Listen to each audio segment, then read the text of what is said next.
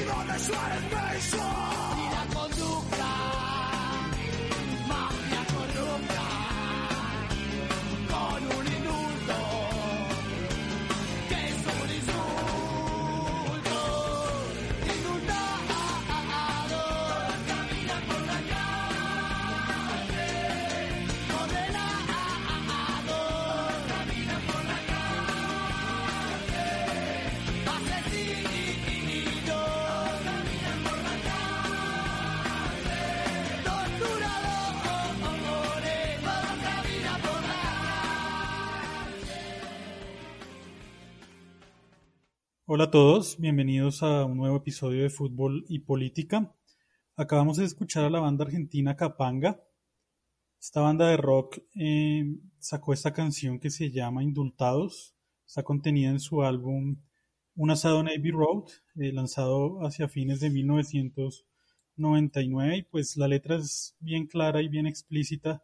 eh, una denuncia de la impunidad que se vivió a los crímenes que cometieron varios altos dirigentes de las fuerzas militares argentinas durante la dictadura.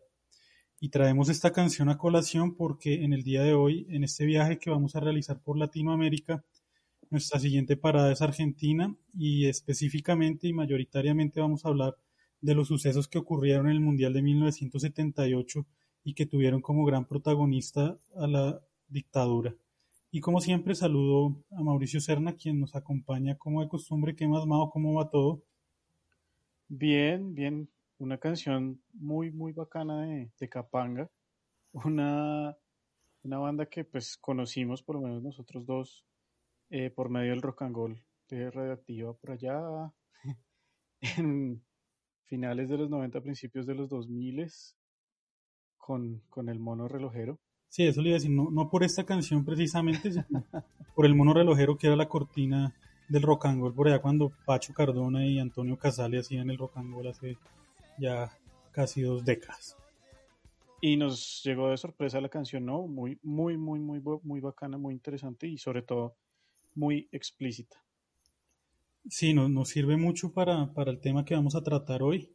Bueno, preguntarnos dónde, dónde está Videla y dónde están los demás. Bueno, preguntas que tal vez obtengan respuesta en el día de hoy. Eh, y en este recorrido por Latinoamérica, de nuevo hemos invitado a Margarita Misas, quien nos va a ayudar eh, con el contexto histórico, hacer un recorrido también por lo que es la literatura alrededor de la dictadura, el cine, la música. ¿Qué más, Margarita? ¿Cómo estás? ¿Cómo va todo? Hola Juan Diego, hola Mauricio, un placer estar aquí con ustedes y pasando esta cuarentena aprendiendo mucho de fútbol con ustedes dos. Bueno, Márgara, entonces entremos en, en materia de una vez. Cuéntanos un poquito de el proceso que se llevó a cabo en este, en esto que acaba de mencionar Juan de la dictadura en Argentina. Bueno, la dictadura argentina también se conoce como el proceso de reorganización nacional. Comienza en marzo del 76 y va a terminar en 1983. Fue una dictadura en donde pasaron varios eh, dictadores como Videla, que es el primero, Viola, Lacoste y Galtieri, que es muy recordado porque fue el dictador de la guerra de las Malvinas. Eh, lo que sucede es que tras la muerte de Perón en el 75, el país quedó al mando de su esposa y algunos militares consideraron que ya no tenía la suficiente preparación para dirigir el país. Eh, se alían con el ministro de Acción Social y dan el golpe militar. Eh, se plantea también, algunos autores dicen que en él también hubo apoyo de los Estados Unidos en esa cruzada en contra de, del comunismo que se estaba dando en América Latina. Eh, la dictadura como tal va a terminar con, con, la guerra de las Malvinas, toda la insatisfacción social que produjo eh, esta guerra. En el 83 se llama a las elecciones para darle cabida a un gobierno democrático las elecciones las ganó Raúl Alfonsín, quien además de acabar las formas de violación de derechos humanos de la dictadura, comenzó el proceso de memoria histórica de las víctimas y el enjuiciamiento de los responsables.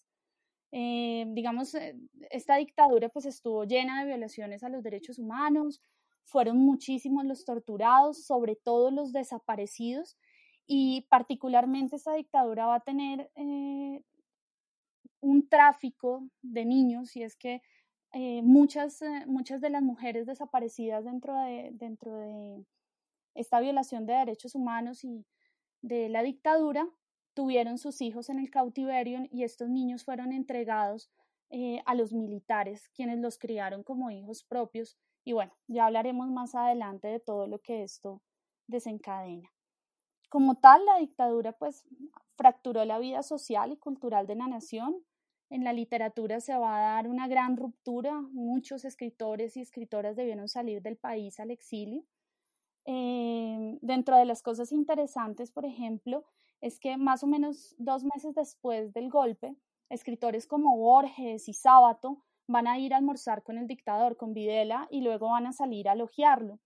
Y es particular, pues, sobre todo en el caso de Sábato, porque luego de la dictadura él fue el que presidió la Comisión Nacional sobre la Desaparición de Personas y produjo el informe Nunca Más, en donde pues, se documentan unas cifras aterradoras, 8.960 desapariciones y la existencia de 340 centros de detención y tortura. Pero pues no solamente Sábato va a cambiar de opinión en medio de la dictadura, Borges también lo hará. Eh, en el 80 hace una carta con otros grandes escritores pidiendo que se explicite dónde están los desaparecidos. Eh, en el exilio, pues vamos a encontrar escritores como Cortázar, quien ya se encontraba en Europa antes del golpe, eh, cuyas obras fueron prohibidas en Argentina, lo que él denominó como un exilio cultural. Hay que recordar que él estaba siendo parte de los intelectuales latinoamericanos que estaban denunciando lo que estaba pasando en la región. Eh, hizo parte del Tribunal Ruse, que sesionó en Roma, y allí iba a surgir una de las obras que realmente le recomiendo a todos aquellos que nos estén oyendo, una obra que se llama Fantomas contra vampiros multinacionales, en donde él eh, va a mostrar cuál fue el juicio de ese, ese tribunal de Russell. Eh, en el 2015 se conoció que tenía abierto un expediente en Argentina por formar parte de esa campaña internacional de desprestigio, como lo iban a decir los militares, y eh, en 1980 hasta consideraron quitarle la nacionalidad argentina. Mm, también pues está el caso del exilio eh, de Juan Gelman. en el caso de Juan Gelman, la dictadura lo trata de atrapar, pero él ya se encontraba afuera y se llevaron a su hijo y a su nuera que estaba embarazada. A ella nunca la encuentran. Eh, parece que su nuera fue asesinada en Uruguay y su nieta fue dada en adopción en ese país a través de un plan que se llamaba el Plan Cóndor. Eh, luego de mucho buscarla también con la ayuda de las abuelas de la Plaza de Mayo, la encuentran en el año 2000. Eh, Juan Helman le escribe una carta a su nieta sin saber si estaba viva y si era mujer o era hombre o qué pasó con ella, eh, que refleja lo que muchas personas y familiares de desaparecidos tuvieron que vivir en Argentina. Dice de la siguiente forma, dentro de seis meses cumplirás 19 años. Habrás nacido algún día de octubre de 1976 en un campo de concentración. Poco antes o después de tu nacimiento, el mismo mes y año, asesinaron a tu padre de un tiro en la nuca, disparado a menos de medio metro de distancia.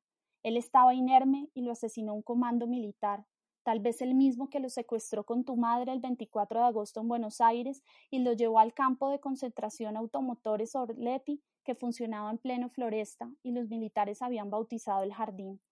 Tu padre se llamaba Marcelo, tu madre Claudia. Los dos tenían veinte años y vos siete meses en el vientre materno cuando eso ocurrió. A ella la trasladaron y a vos en ella cuando estuvo a punto de parir. Debe haber dado a luz solita, bajo la mirada de algún médico cómplice de la dictadura militar. Te sacaron entonces de su lado y fuiste a parar, así era casi siempre, a manos de una pareja estéril de marido militar o policía, o juez o periodista, amigo de policía o militar. Había entonces una lista de espera siniestra para cada campo de concentración. Los anotados esperaban quedarse con el hijo robado a las prisioneras que parían y, con alguna excepción, eran asesinadas inmediatamente después. Han pasado doce años desde que los militares dejaron el gobierno y nada se sabe de tu madre. En cambio, en un tambor de grasa de doscientos litros que los militares rellenaron de cemento y arena y arrojaron al río San Fernando, se encontraron los restos de tu padre trece años después. Está enterrado en la tablada, al menos hay con él esa certeza. Me resulta muy extraño hablarte de mis hijos como tus padres que no fueron. No sé si sos varón o mujer. Sé que naciste, me lo aseguró el padre Fioretti Cavalli, de la Secretaría de Estado del Vaticano, en febrero de 1978. Desde entonces me pregunto cuál ha sido tu destino. Me asaltan ideas contrarias. Por un lado, siempre me repugnó la posibilidad de que llamaras papá a un militar o policía ladrón de voz o a un amigo de los asesinos de tus padres. Por otro lado, siempre quise que, cualquiera que hubiese sido el hogar al que fuiste a parar, te criaran y educaran bien y te quisieran mucho. Sin embargo, nunca dejé de pensar que, aun así, algún agujero o falla tenía que haber en el amor que te tuvieran, no tanto porque tus padres de, hoy no son biológicos, como se dice, sino por el hecho de, de que alguna conciencia tendrán ellos de tu historia y la falsificaron.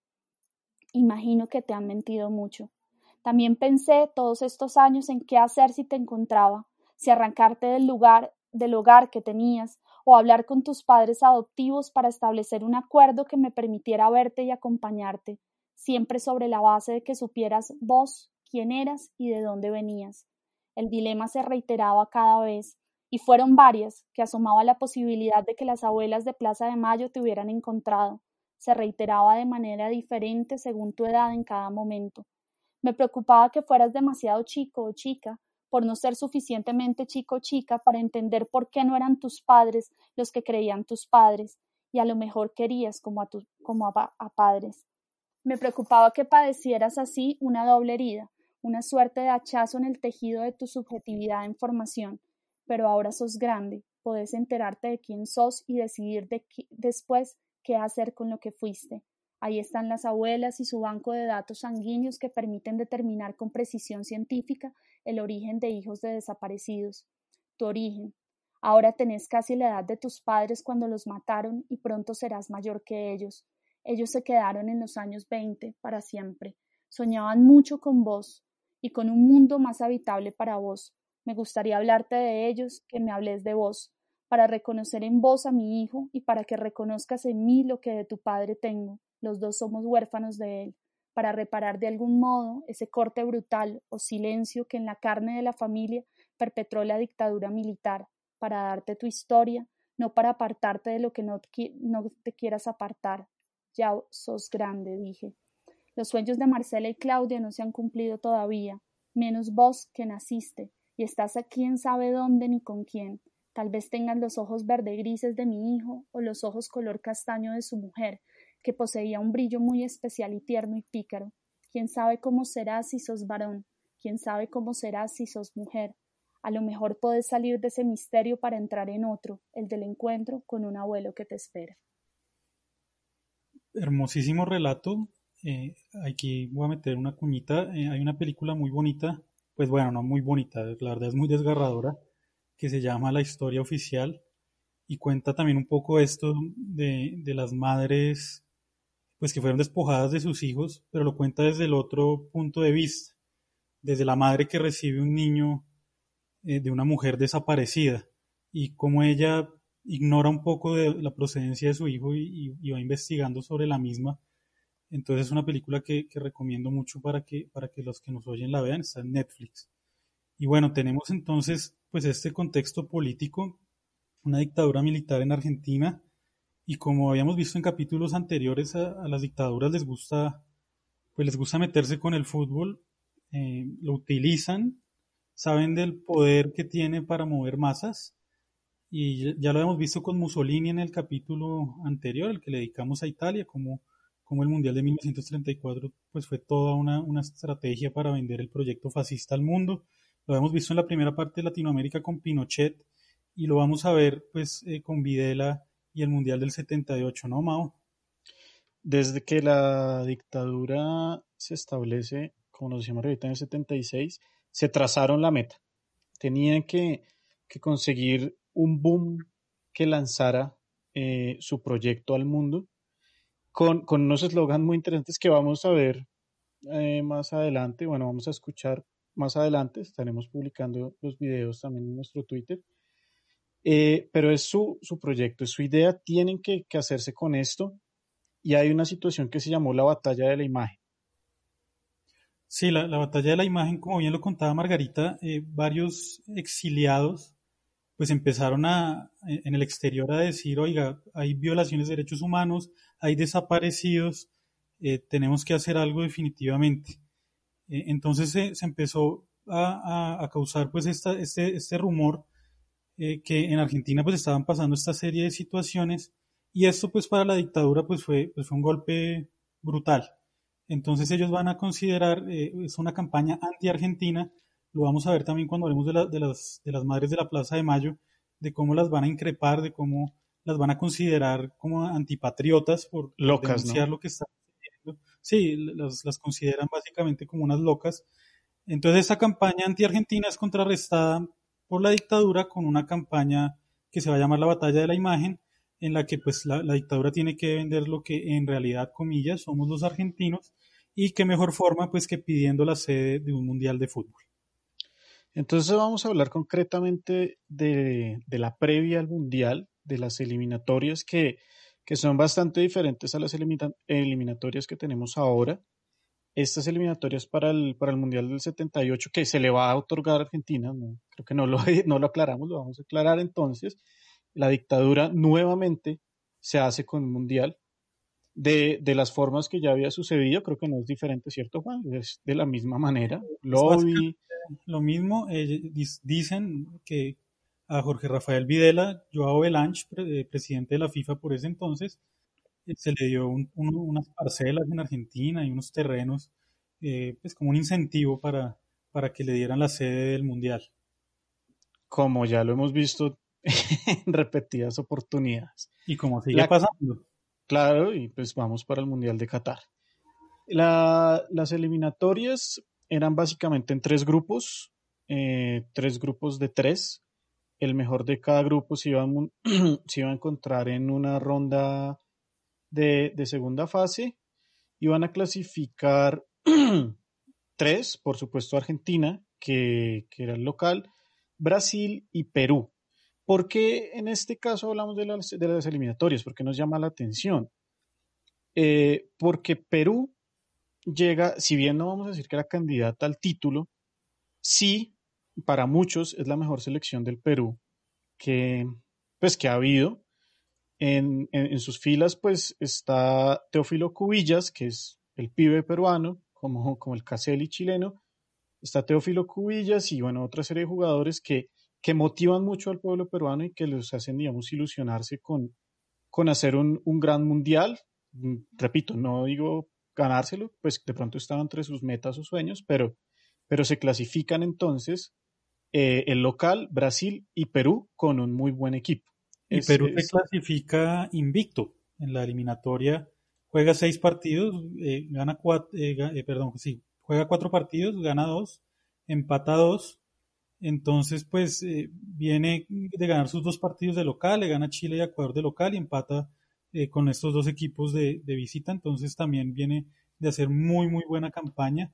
y además que enamoraba con su juego para la época. Correcto.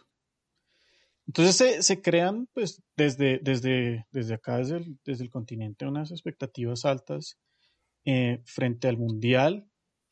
Pero, ¿qué pasa con Argentina? Juan, ahí, entramos con un detallito muy fino de la selección argentina. Y el detalle es que su técnico es Jorge Luis Menotti.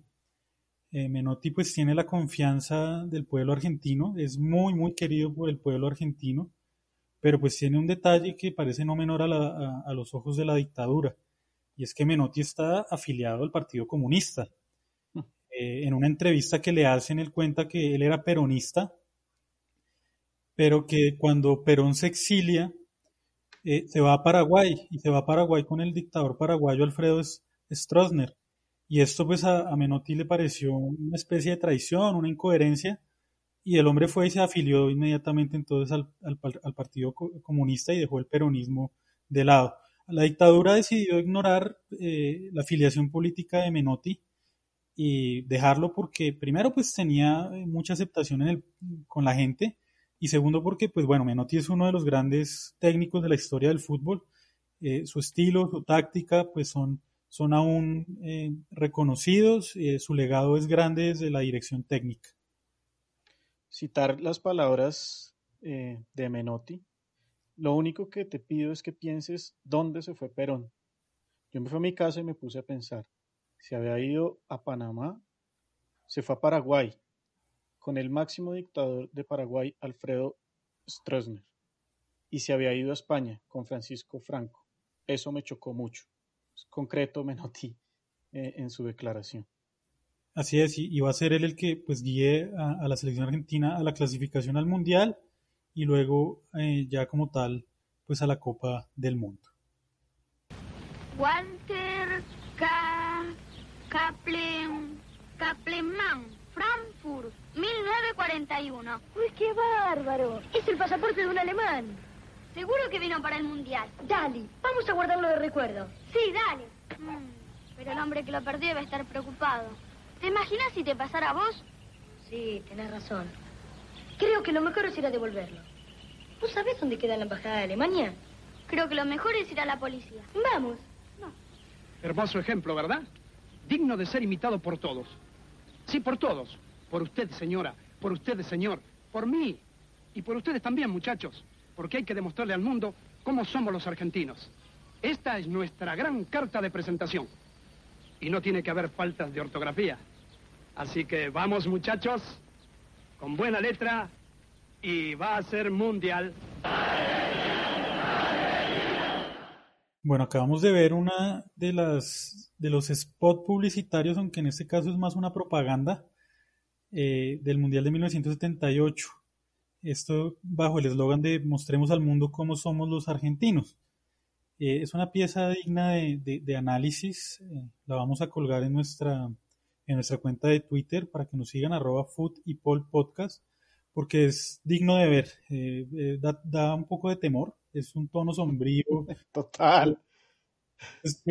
son pues estos, estos niños, este, este, este presentador y bueno, todo, todo, todo un tema que, de verdad tienen que verlo. O sea, escucharlo ya solamente da temor, pero verlo es realmente escalofriante. No, a, mí me llama poderosamente la atención que, se combina sin, ninguna sutileza esto de las buenas formas con, el mundial. Entonces hay que vender esta, esta super imagen de, desde la ortografía, Margarita. Y, y es que es tenaz. Entonces, completar esto de esta buena imagen cuando desde otros flancos, particularmente un, periodista del New York Times, Ezequiel Fernández, nos dice que fueron más de 50 desaparecidos durante el mes del Mundial. O sea, las desapariciones ni siquiera menguaron. Y de estos 50 desaparecidos, pues nueve de, de ellas fueron mujeres que estaban embarazadas, conectando con lo que veníamos hablando. Bueno, ese, ese comercial causa, causa mucho temor, porque además es las buenas formas, pero de la ortografía para hablar en alemán, es una cosa toda extraña en ese sentido, mientras que, que habían sucedido muchísimas cosas eh, en Argentina, Eh, por ejemplo, em, bueno, muchos años después va a salir una película en el 86 que va a narrar uno de esos episodios terribles de Argentina, y es que en 1976 en la ciudad de La Plata, el 16 de septiembre y los días sucesivos, el Estado va a comenzar a desaparecer algunos miembros de la Unión de Estudiantes Secundarios eh, y de las Juventudes Guevaristas, en lo que se ha denominado la Noche de los Lápices. Estos muchachos, digamos que su gran, su gran lucha eh, a nivel público había sido la participación en unas movilizaciones en donde ellos reclamaban un boleto estudiantil secundario eran muchachos que tenían entre 14 y, 17 años. Particularmente cuando veo esta película con, mis estudiantes me, causa mucho temor eh, ver esas edades, ¿no? Y son eh, muchachos muy jóvenes que tenían un mundo por delante, eh, que de pronto no iban a aprender la ortografía con perfectamente escribir como, como en el alemán, como nos mostraba el comercial, sino que eran muchachos que se soñaban eh, un mejor país y que querían la reivindicación para, de derechos pues, para todo el mundo. Ellos fueron llevados a, diferentes centros de detención, fueron torturados y posteriormente desaparecidos. De los muchachos, solo cuatro estudiantes lograron sobrevivir y pues el más famoso de ellos es Pablo Díaz, pues su historia fue la, la base de la película, pues que va a llevar el nombre de esa recordada noche. La película, pues como lo decía antes, es del 86 del director argentino Héctor Olivera y se va a convertir en un, en un símbolo de denuncia de lo que significó la dictadura en Argentina. Che, Claudia, cántate algo. ¿Por qué no cantas con María Clara? Bueno, pero vos también. No, yo no sé cantar. Ah, no. Si yo cocino, vos cantas. Está bien. Hubo un tiempo en que fue hermoso. Vamos, María Clara. Hubo un tiempo en que fue hermoso y fui libre de verdad.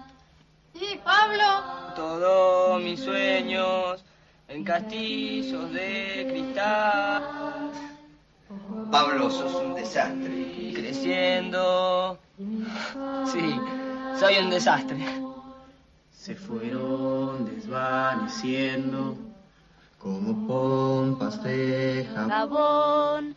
Te encontraré una mañana dentro de mi habitación y prepararás la cama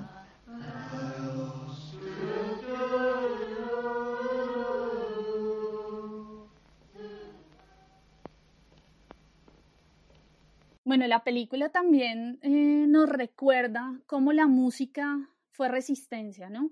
A través de las canciones de Charlie García, que, que son cantadas por los muchachos que fueron ilegalmente detenidos y torturados por la dictadura militar. Esta, esta canción que escuchábamos, Rasguña las Piedras, más allá de todas las leyendas acerca de, de su creación, que, que, son bien interesantes, eh, más allá de eso se va a convertir en un himno latinoamericano para la lucha contra toda restricción de las ideas.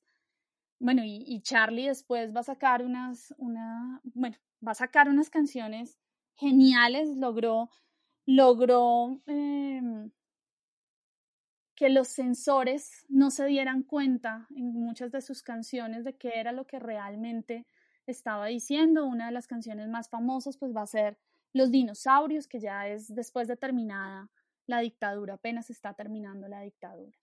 Y en esa escena musical argentina, pues es una época bastante nutrida. En el folclore latinoamericano, pues está la obra de Mercedes Sosa, quien fue perseguida por la dictadura. Eh, desde el año 75 a ella ya le estaban, ya le estaban siguiendo los pasos. Eh, en el 78, en un concierto en La Plata, la van a encarcelar y también a su público por las canciones que ella estaba cantando porque estaba en un lugar cerrado y ella pide en un momento que se abran las ventanas para que la gente que no pudo entrar al concierto pudiera escuchar las canciones que estaban allí cantándose. Luego de esto, pues tiene que salir al exilio. Eh, en La voz de la negra se hicieron famosas, por ejemplo, las letras de otra mujer muy importante para Argentina y para toda Latinoamérica, María Elena Walsh, que es una de las poetas que le canta a la infancia, pero que también le cantó a la represión que se vivía en Argentina. Una de sus canciones más famosas es como La cigarra, que, eh, todos la conocimos en, la voz de Mercedes Sosa. Y así con, ese ambiente político, se dio inicio pues a la Copa Mundial de 1978 con sede en Argentina. Eh, antes del partido inaugural, el capitán de la selección alemana, Bertie Vox, eh, dijo yo no he visto ningún preso político, pero sin, y sin embargo a metros del Estadio Monumental en la Escuela de Mecánica de la Armada se torturaba a cientos de personas. Asimismo, en la inauguración del Mundial, eh, Joao Belanche, de quien ya hablamos, presidente de la FIFA y quien aparentemente habría recibido toda, toda clase de dádivas para que Argentina fuera sede del Mundial, dijo, por fin el mundo puede ver la imagen verdadera de Argentina. Y así fue como se dio la patada inicial de la Copa del Mundo, mientras cientos y quizás miles de personas eran torturadas. Y es lo que hablábamos, ¿no, Mauro? Un poco de cómo las dictaduras les gusta esto de los mundiales, porque pues para organizar un mundial se necesita orden, se necesita cemento, eh, y eso es lo que, lo que venden las dictaduras, pues, los derechos humanos, ¿qué más da? No, pasar una planadora por encima de ni siquiera solo los derechos humanos, sino de las personas directamente. Lo vimos con, con Italia, lo vimos con Chile, y, es un mecanismo ya que casi podemos hablar de un modus operandi de, las dictaduras y, pues convertir el fútbol en esta aplanadora de, de, de calderos sociales cuando, cuando la cosa se está poniendo fea o en este caso cuando se quiere vender pues una imagen que, que, realmente estaba muy pero muy lejos de, de, lo que era. Y fíjese que, que, a Videla no le gustaba el fútbol, como, como se dice que no le gustaba Mussolini, pero entendió pues que era una herramienta muy importante para vender a esa Argentina llena de orden y limpia y con vender la verdadera imagen de los argentinos. Borges también lo, lo planteaba, ¿no? Decía orgulloso que Videla no le gustaba el fútbol así como a él. Entonces era, era, era cosa de, de, varios hablar mal del fútbol, desde dictadores hasta escritores y escritores. intelectuales. Intelectuales, como nos lo decía Galeano, ¿no? Que, que, que siempre ha sido también un, un caballito de batalla para, para criticar el, el fútbol, el deporte de las masas. Y si no termina se contamina más. Y eso se cubre de polvo. Me parece que soy de la quinta que vio el Mundial 78. Me tocó crecer viendo a mi alrededor paranoia y dolor. La moneda cayó por el lado de la soledad otra vez. Porque fueron muchos que como Calamaro vivieron a su alrededor Paranoia y Dolor, una canción que parece que no tiene nada que ver, ¿no? Es una canción muy triste, crímenes perfectos, y de momento nos tira el, el sablazo del mundial, ¿no? Sí, es que a la, generación de Calamaro precisamente pues le, le, tocó, le tocó esto, ¿no? Eh, ser de la generación del Mundial 78 y, y Calamaro lo relaciona directamente con esto, con la paranoia y el dolor es raro porque pues el, el, el, evento deportivo generalmente logra soslayar un poco eso. Bueno, pues no, afortunadamente no, no fue así en todo el mundo. Esta canción Crímenes Perfectos es una canción de, eh, incluida en el álbum Alta, Alta Suciedad del año 1997, como ya decíamos, de eh, Andrés Calamaro. Esta, esa canción fue compuesta por él en su totalidad tras su separación de, de los Rodríguez. Entonces se da la patada inicial para el Mundial de, Argentina 1978. Argentina va a ser eh, emparejada en el grupo A. Le va a tocar jugar con Francia, Italia y Hungría. Va a ganar sus dos primeros partidos. Le va a ganar a Francia 2 a 1. Eh, y por el mismo marcador va a derrotar a Hungría. Entonces son eh, victorias muy cortas. Eh, Argentina no ha sido la aplanadora que se pensaba que iba a ser. Y tanto es así que en el último partido pierde con Italia y va a quedar segundo del grupo. Este mundial no va a ser como los mundiales que tenemos ahora, que después de la primera fase se juega pues eliminación directa, sino que los equipos van a clasificar a una segunda ronda. En esa segunda ronda, Argentina va a quedar en el grupo B y va a quedar emparejada con, con Brasil, Polonia y Perú. Y tras los dos primeros partidos va a necesitar pues un marcador muy abultado sobre el Perú del que hablamos. Va a necesitar derrotarlo 4 a 0. Perú viene muy mal en el Mundial. Ha clasificado, si bien es cierto, la segunda fase, pero no ha sumado puntos en, esta fase. Argentina necesita eh, batir por goles a, a, Brasil y desde aquí pues ya, ya hay cosas pues extrañas que las vamos a ir contando en un momento. Bueno, un dato que parece insignificante o, no relevante es la numeración. Eh, no sé si, si, hayan visto imágenes del mundial o de pronto alguna foto, quizá levantando la copa, lo que fuera. Eh, muy curiosa la numeración porque vamos a encontrar que eh, mediocampistas como Osvaldo Ardiles o como Norberto Alonso llevaron el 1, el número 1, normalmente utilizado por los porteros, mientras que Fillol, que, fue el, portero titular, llevaba el 5.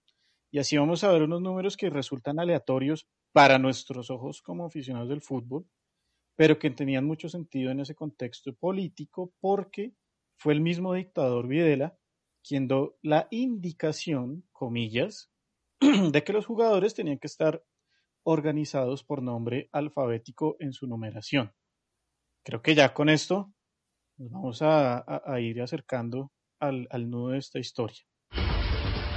¿Cuál es la historia detrás de esta fotografía histórica? El general Videla, el dictador Videla, eh, visitando los camerines de Perú en la previa a este partido que sigue siendo doloroso para los hinchas peruanos de la blanquirroja, porque Perú pues recibió una goleada espantosa de 6 a 0 de una Argentina que necesitaba clasificar con cuatro goles y les metieron seis pepazas al Perú. Y entonces Argentina se tuvo que enfrentar a, Perú, tenía que derrotarlo cuatro goles a cero, pero entonces desde acá empiezan las dudas. Eh, ¿Por qué Brasil y Argentina no jugaron a la misma hora si se estaba definiendo el paso a, la final de la Copa del Mundo? Lo, que conocemos y en, en, aras de tener el juego limpio es que los dos equipos que están implicados en una clasificación jueguen al mismo tiempo para que uno no conozca el resultado del otro y se pueda pues amañar y demás. No, acá juega primero Brasil, eh, Brasil gana y luego juega Argentina y Argentina llega con esa necesidad de eh, ganar por cuatro goles. Eso no parece nada fácil porque como decimos Perú es, si bien no había tenido una buena segunda fase, pues es un gran equipo eh, y entonces Argentina tiene pues ese reto.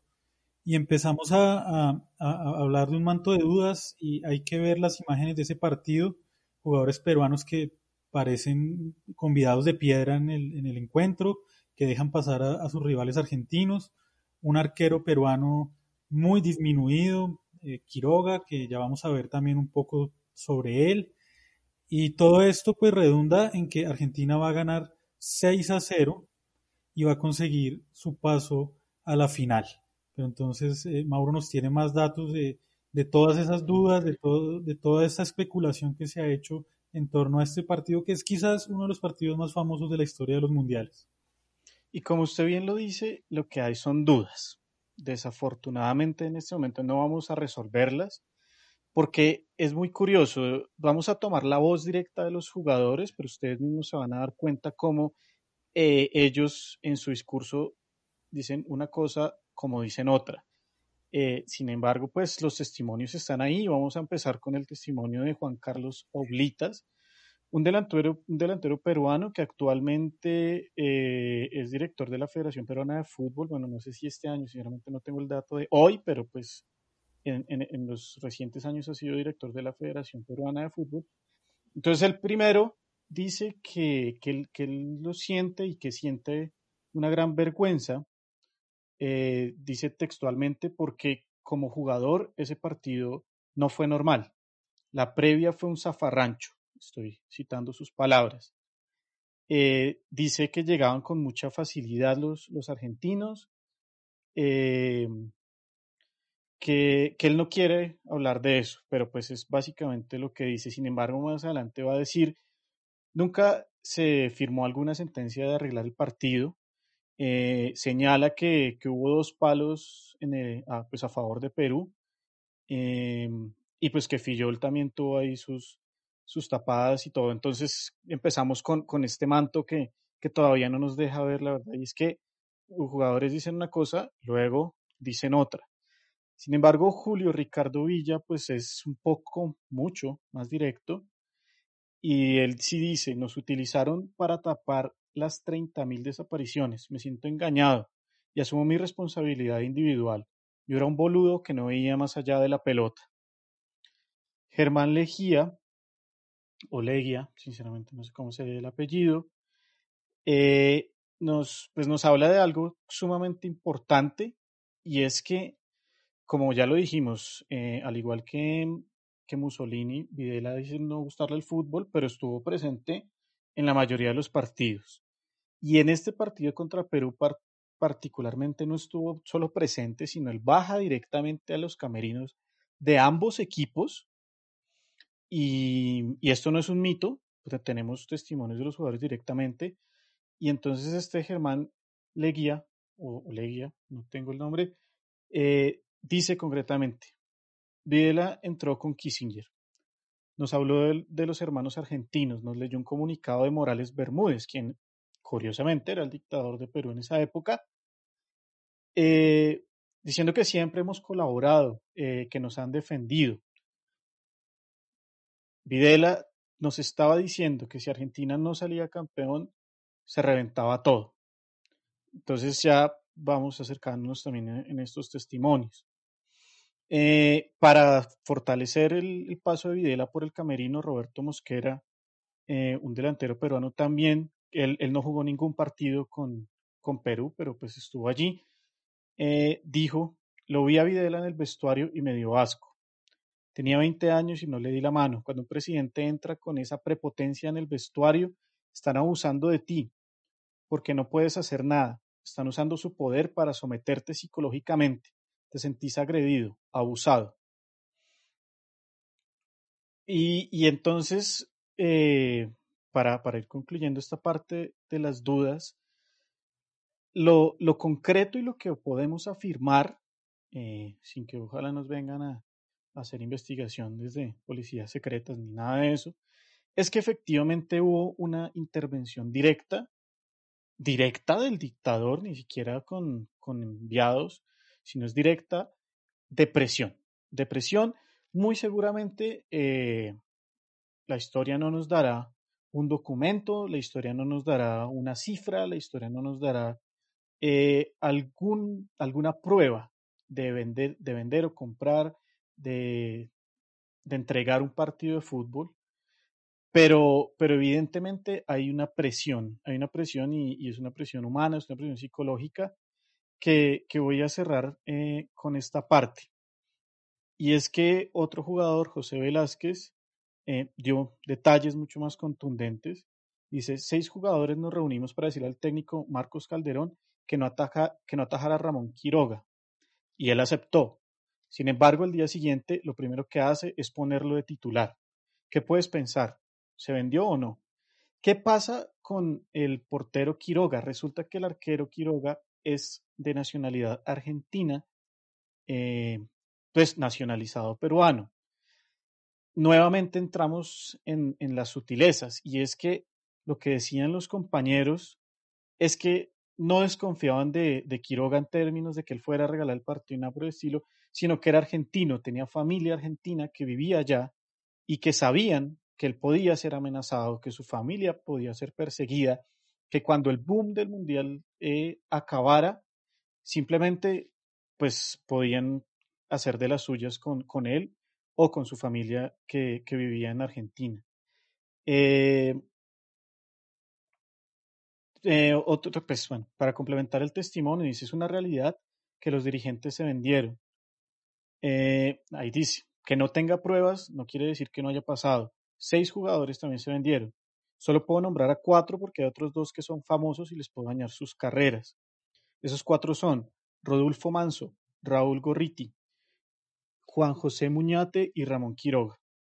Entonces, eh, esto es como todo ese manto de dudas que, repito, no podemos probar, no podemos, no, no tenemos, creo que ni siquiera los mismos jugadores peruanos tienen eh, una forma de comprobarlo, pero que es evidente que existió, ¿sí? que hay una presión mucho más allá de lo económico, mucho más allá de los incentivos clásicos que se utilizan para las sedes y demás. No, esto fue una cuestión más psicológica, esto fue una cuestión más de presión familiar y, por qué no, social, de, un grupo de 11 o 20 y pico de jugadores que, que tenían una bota encima y, tenían que soportar esa presión o pues entregar el partido que, fue como, como pasó. Mire que se dice que el técnico peruano pidió que eh, Perú no jugara con su camiseta titular, la, la tradicional blanquirroja, con la banda cruzada, sino jugar con su segundo uniforme, con el alterno, para no pasar la vergüenza y manchar de esa manera la camiseta. Asimismo, eh, se afirma que el gobierno argentino le ofreció al gobierno peruano algo así como 50 millones de dólares y 35 mil toneladas de grano. Año más, años más tarde se, se confirmaría que esa donación se le hizo al pueblo peruano, pero se negó que tuviera que ver algo con el partido en cuestión. Sumando a, esa entrega, muy, muy curioso porque fue una donación sin carácter devolutivo. o sea, sale de la dictadura y no puede volver. Claro. Y así eh, Argentina consigue el paso a la final de la Copa del Mundo y Argentina va a tener que enfrentar entonces en la final a Holanda, final disputada el 25 de junio de 1978. Eh, bueno, a Países Bajos para ser más rigurosos. Eh, y en ese partido Argentina va a ganar 3 a 1 eh, Kempes marca el primer tanto a los minutos 38.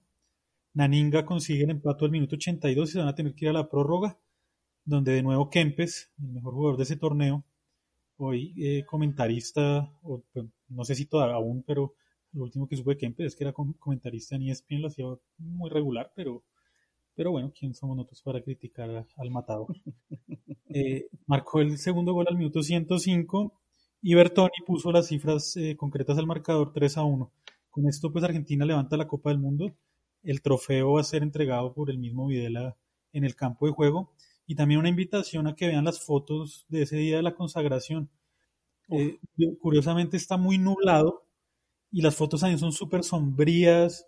Eh, parece que, hay, que, los jugadores argentinos se quitaron un peso de encima ganando ese mundial. No se les ve ni siquiera la, alegría, sino como fue madre, lo, lo logramos y, no vamos a tener que rendirle cuentas a la dictadura. Y eh, hay una historia que, que, que, le voy a preguntar a Margarita, se, se dice que, Jorge Luis Borges, el mismo día de la, final del Mundial, mientras Argentina derrotaba a, Países Bajos, va a hacer una especie de conferencia o, o algo así. ¿Cómo, ¿Cómo, es bien la historia de Margarita?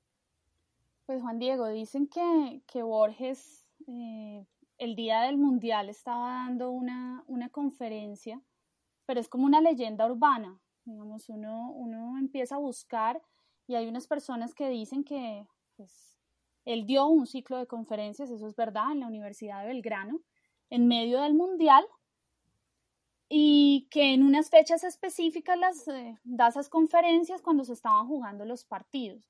Algunos dicen que eso no es cierto, que que pues que en esas fechas no se jugaban partidos cuando estaba hablando Borges porque pues sería imposible que una universidad como la Universidad de Belgrano no se acordara pues que había mundial en ese momento. Y más la final, ¿no? Y más la final. Se dice hasta que le situaron un televisor cerca de donde él estaba dando la conferencia y algunas, algunas personas pidieron que se apagara el televisor por respeto a Borges pero es como una, una leyenda urbana. Ese ciclo de conferencias se encuentra en un libro titulado Borges Oral y lo que ha, esta leyenda ha acrecentado todo lo relacionado a la versión de Borges con el fútbol, por el fútbol. Eh, ahorita que yo les escuchaba lo de Perú, eh, me recordaron ustedes un cuento de Borges que escribió con otro gran escritor argentino, Bioy Casares, en 1967, que es el único cuento que Borges escribió sobre el fútbol. Se titula Ser es ser percibido. Y en este, en este cuento eh, se plantea que el fútbol de cierta forma es un juego arreglado. No sé si, si Borges estaba anticipándose a lo que pasaría en ese partido con, con Perú. Eh, mi hija estaba embarazada de cinco meses cuando se la llevaron. Mi nieto tiene que haber nacido en agosto del año pasado. Hasta ahora no he podido saber nada de él. Lo único que sabemos es que los chicos nacen, pero se los, eh, pero se los dejan en los establecimientos así, este, casas cunas con NN. Y no podemos encontrarnos nunca con nuestros nietos. ¿No ve que dice que tenemos un mundial en paz? Gobierno dice que ustedes son mentirosas. ¿Nosotros somos mentirosas? ¿Qué? ¿Estamos, estamos mintiendo de que, de que los hijos desaparecieron? Está todo, todo comprobado. En el, en el Palacio de Justicia están todos los testimonios. En el Ministerio de Hacienda, el Ministerio de Hacienda tiene todos los testimonios y todas las denuncias. La Policía Federal tiene todas las denuncias. Está todo, todo testimoniado. Eso lo que el gobierno diga, no, no es que dice mentira, miente, miente. Hace dos años que estamos así, dos años. Dice que se autosecuestraron en particular. Allanaron cuatro veces mi casa. Me llevaron y me torturaron para que dijera dónde estaba mi hijo. Esa es la Argentina que tenemos. Bueno, e, esa entrevista, por lo menos a mí me parece impresionante, ¿no? Y es, mientras están en el Mundial, eh, algunas... Eh, algunos periodistas internacionales comienzan a ver qué es lo que pasa en la Plaza de Mayo. Eh, estas madres cada jueves iban a la plaza eh, pues pidiendo que, les dijeran dónde estaban sus hijos.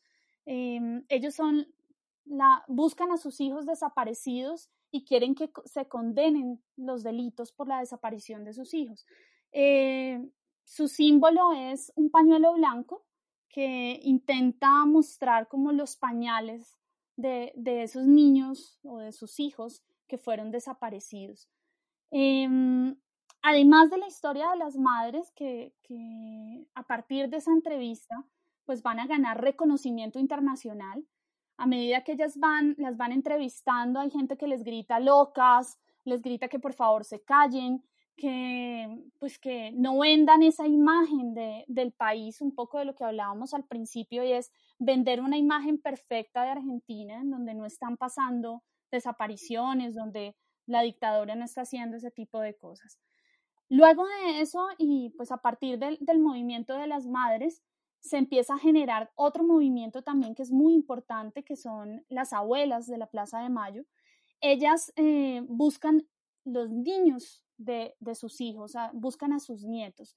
Importante, por ejemplo, que son unas mujeres muy tenaces. Ahorita la, la sede en donde funciona Abuelas de Mayo fue uno de los centros de reclusión en donde hubo torturas y sobre todo donde llevaban las madres para, ¿para qué? Para que tuvieran sus hijos y donde desaparecían a esos niños.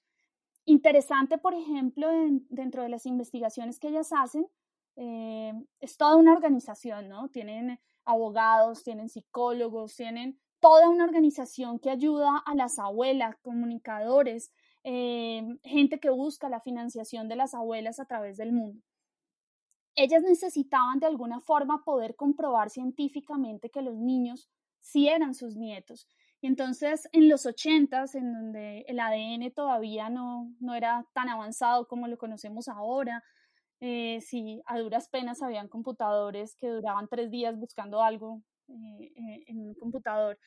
ellas empiezan a ir a, a, diferentes países y van a Estados Unidos y encuentran unos científicos que las empiezan a ayudar y crean el índice de la abuelidad.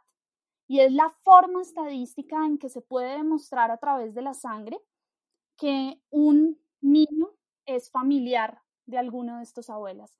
Entonces también tuvieron, eh, digamos, avances en, eh, hasta en la ciencia, todo lo que, lo que han hecho las abuelas de, de la plaza.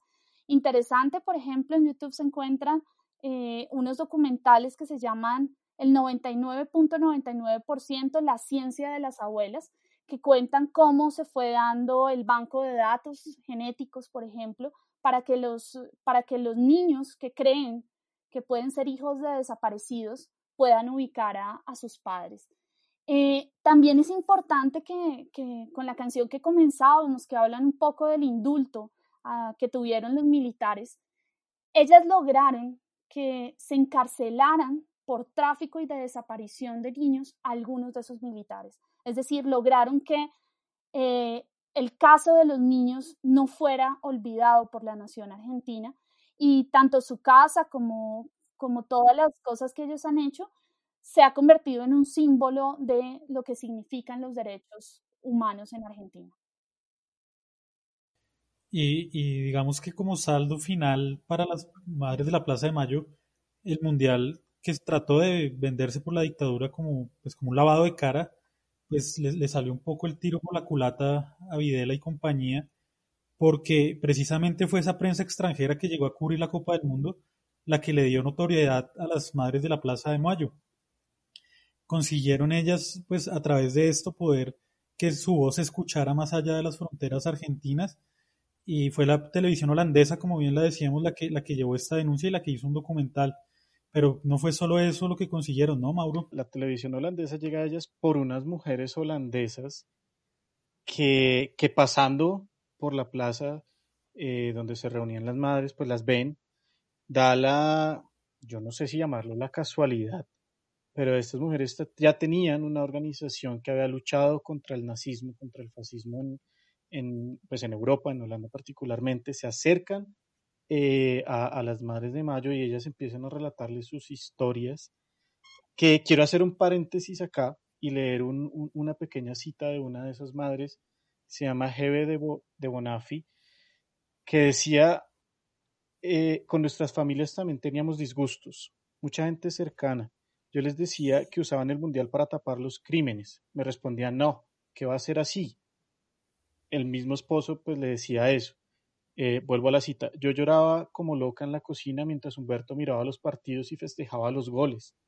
Y él era un tipo que estaba sufriendo los horrores de la desaparición de sus hijos. Mi esposo me acompañaba a la plaza, pero no podía entender que el mundial tuviera que ver con la represión. Tal vez por eso yo no quiero condenar a toda la sociedad por lo que ocurrió en el mundial. Es, es muy dulce y al mismo tiempo muy triste esta voz que, que efectivamente hoy, muchos años después, tenemos todos estos datos, tenemos toda esta información, pero, pero qué duro para ellas que ni siquiera en su propia casa, ni siquiera su esposo, que era padre de sus hijos desaparecidos, se, se diera cuenta de lo que estaba pasando con el Mundial. Pero digamos que el gran logro, o no llamémoslo el gran logro, uno de los grandes logros de, de este encuentro de las madres de, de la plaza con, con, la televisión y con la gente de otros países, es que se van a hacer diferentes, eh, bueno, documentales eh, y, relatos, pero eh, se va también a hacer una recolecta de fondos en la que pues van ellas a obtener la posibilidad de sacar de allí eh, su primera sede, digamos, su primera sede física, eh, gracias a, esto. Entonces, pues celebro, como Juan lo hace también, que, que el Mundial le, le, salió también con sus partes chuecas a, a Videla. Bueno, y así vamos llegando al final de este episodio dedicado a Latinoamérica y específicamente al Mundial de Argentina 1978. Eh, mi nombre es Juan Diego Parra, nos acompañó como siempre Mauricio Serna. Gracias, Mauro, por compartir este espacio. No, muchas gracias a usted. Eh, quería dejar sobre la mesa para que no se nos vaya a, olvidar, que sea como un trato aquí de, colegas, y es que hay mucho que hablar. Teníamos más planes para este episodio, pero pues solo el Mundial se nos llevó el tiempo del episodio, pero prometemos que, claro que volveremos con Argentina, porque pues además del fútbol, la pasión también en Argentina es memoria histórica y, y antes de, o en la, en la, despedida de Margarita, sí me gustaría que nos contara un poquito de, de qué conoció ella de la memoria histórica en Argentina, Margarita. Bueno, Mauricio, pues Argentina es un, es un país que vive su memoria histórica, que ojalá nosotros podamos llegar en algún momento a hacerlo. Eh, a mí me impresionó mucho cuando conocí Buenos Aires porque pues cuando uno está conociendo una ciudad, uno mira mucho los edificios y uno pues está mirando hacia arriba, pues, hacia las calles gigantescas que tiene una metrópoli como Argentina. Y en un momento eh, baja uno la mirada y se encuentra con las placas en el piso, eh, una iniciativa que, que se llamó Baldosas por la Memoria, en donde uno comienza a ver, aquí desaparecieron a tal persona en la fecha tal. Y empieza a voltear a mirar los edificios, este fue un centro de, de reclusión forzada, aquí se torturó la gente y, y no, no da pena contar esa memoria. No da pena, ¿por qué? Porque esa memoria les permite no volver a, a, generar esas repeticiones. Eh, yo hacía el, el, paralelo de, pues nosotros que sabemos y ya fuimos juzgados, por ejemplo, por el Palacio de Justicia, eh, uno no va caminando por el centro, por la Plaza de Bolívar y no ve aquí fue donde murió tal, tal persona, donde, donde desaparecieron al magistrado. Sí, al magistrado, uh -huh. donde desapareció la gente de la cafetería. Sí. Ellos, ellos no quieren volver a, a, a, repetir esa historia. Entonces Argentina está lleno de eso, de, de memoria de esa dictadura que no quieren volver a, a, repetir. Entonces Argentina no es solo fútbol, no es solo barrios tradicionales de, de fútbol como, como La Boca, como Núñez, como Boedo, como Avellaneda, sino también pues es memoria histórica. Bueno, Margarita, muchas gracias por, por acompañarnos, por aceptar esta invitación. Ha sido muy valioso para nosotros. No, gracias a ustedes por la invitación. Para mí siempre es un placer charlar un ratico con ustedes. Nos vemos en la próxima. Chao.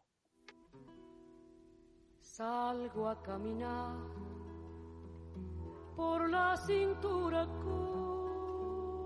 cósmica del sur.